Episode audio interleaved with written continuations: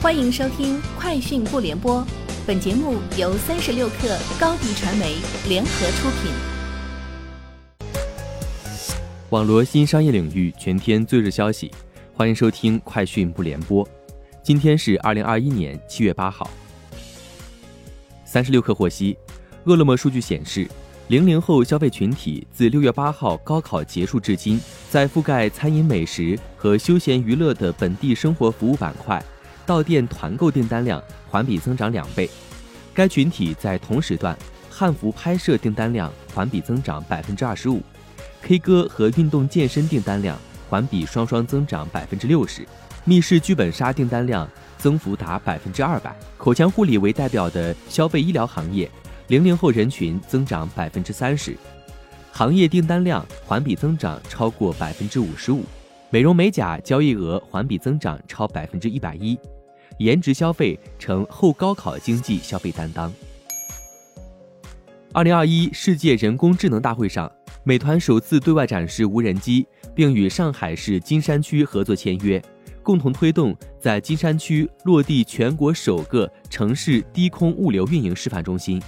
截至二零二一年六月，美团无人机已完成超二十万架次的飞行测试，配送真实订单超过两千五百单。美团于二零一七年启动无人机配送场景的探索，目前已经初步完成了自主飞行无人机及无人机调度系统的研发工作，其中核心系统百分之九十以上的部件都由美团自主研发。IDC 预测，二零二一年中国商业智能软件市场增速将快速恢复，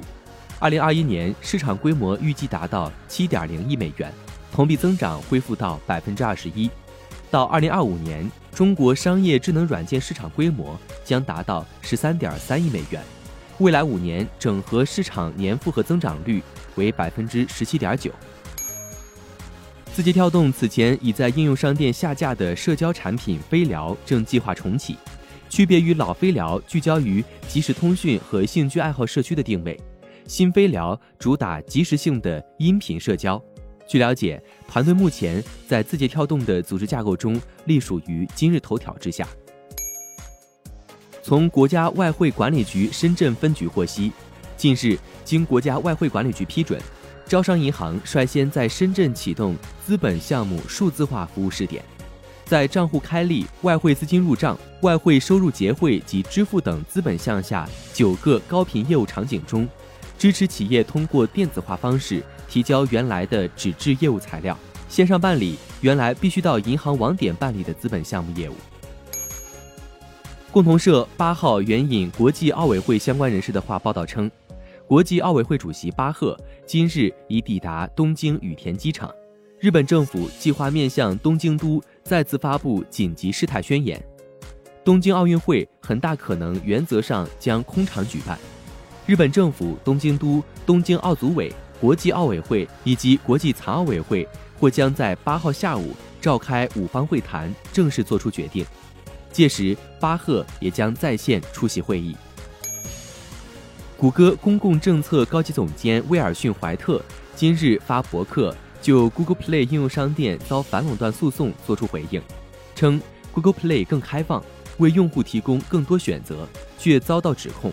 怀特表示。该诉讼将应用商店的定义局限于 Android 的设备，却忽略了像 App Store 这种极其成功的平台。以上就是今天节目的全部内容，明天见。